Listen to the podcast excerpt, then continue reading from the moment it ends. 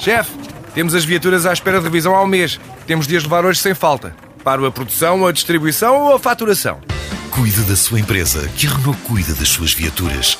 Com o serviço Renault Pro Mais exclusivo para profissionais, conte com uma equipa especializada que lhe oferece soluções à medida do seu negócio e serviços como recolha e entrega de veículos para manutenção, horários de oficina alargados, serviços rápidos sem marcação e muito mais.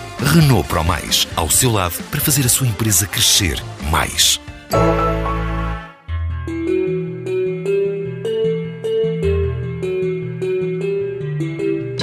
Cada passagem de A Vida no Campo, o novo livro de Joel Neto que reúne as crónicas dos dias no lugar dos dois caminhos, na sua Ilha Terceira, durante o ano publicadas no DN, cada mirante, cada página deste aconchego iniciático é uma fajã, uma achada para o coração.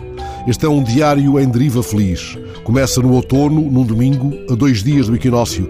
Por alguma razão, esse início crepuscular me fez lembrar do que o Nietzsche dizia do outono, que ele é mais uma estação da alma do que da natureza. Lá vão os tristes navios que passam, os navios de Manuel Félix, vogando sobre um cemitério de âncoras. Joel Neto leva-nos por terra firme, à estrada do paraíso, ou chama-nos para dentro de casa e abre-nos a porta do único quarto que tinha sempre a cama feita, o quarto dos pais. Havia algo nesse quarto, talvez a quietude, talvez o silêncio, escreve, que o tornava sagrado.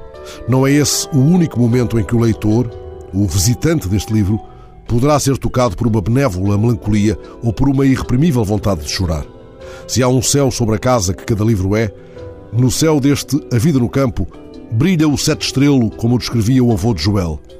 Assim diziam os nossos pais, os mais antigos, nenhuma designação existe mais bela, porventura, no livro dos astros.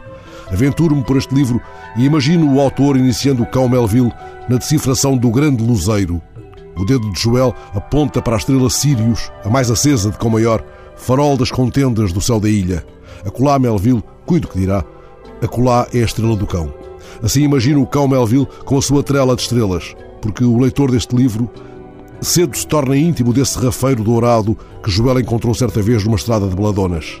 Um dia saberemos porque chamou ele ao cão Melville se o novelista era mais interessado em baleias e baleeiros. Pois é uma curiosidade de vizinhos, esta. E é isso que um leitor é, afinal, perante um livro assim. Nem o leitor sabe, nestas circunstâncias, que resposta almeja. É o seu modo de perguntar, vá lá, de perguntar se o cão morde.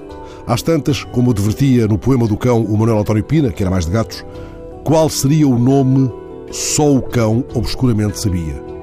À entrada do livro, na parede da casa, Joel Neto colou um texto a que chamou Anúncio. É o primeiro momento em que o chão do leitor estremece pois se trata do modo como Joel Neto paga a ti, José Nogueira, a sua dívida em árvores. O ti, José Nogueira, plantou-me um castanheiro, ainda eu não vivia aqui. Volta e meia vinha vê-lo e pudou duas tangerineiras ao meu pai, de um tal modo que hoje temos tangerinas para nós, para os melros e para algum vizinho que se engane no portão. Há nestas palavras uma ironia que vem da bondade e da delicadeza. Do mesmo modo, Tantas outras passagens deste belo e comovente livro nos fazem sorrir enquanto assoamos as lágrimas.